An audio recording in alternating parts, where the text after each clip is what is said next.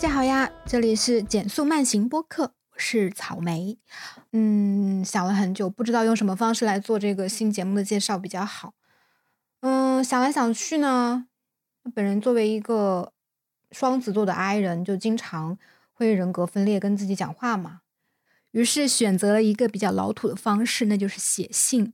写信啊，对，写给二零二四年的我。好，那我来下面来念一下这封信吧。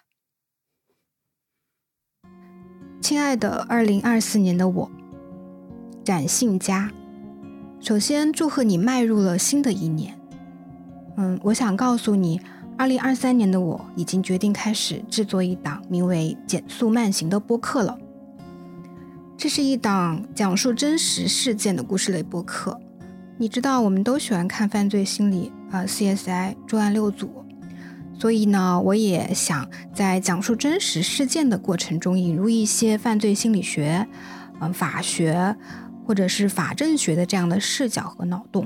呃，关于为什么叫做减速慢行，因为今年的七月，我们在旅途中遭遇了一次小小的车祸啊，万幸呢没有受伤，但是从那天起，我害怕的东西又增加了一项。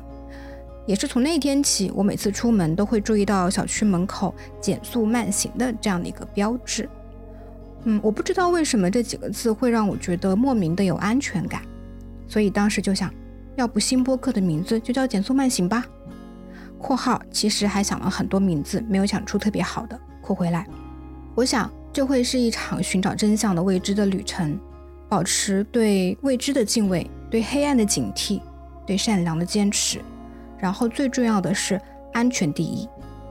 这档节目暂时将是你一个人来制作，之后你就看着办吧。但是呢，我也希望你不要拖延，保持至少一个月一期的更新频率吧。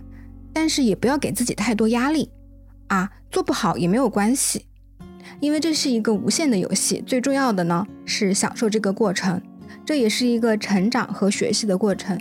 所以我已经给你买好了很多的。犯罪学、法医学、犯罪预防等相关的书籍了。新的一年，这些书，请你一定要好好阅读。最后，祝愿你在二零二四年能够开心，拥有更多的安全感和健康的体魄。祝肩周炎早日康复。爱你的二零二三年的我。好的，介绍完毕。那亲爱的听众友友们，我们未知的旅程见啦！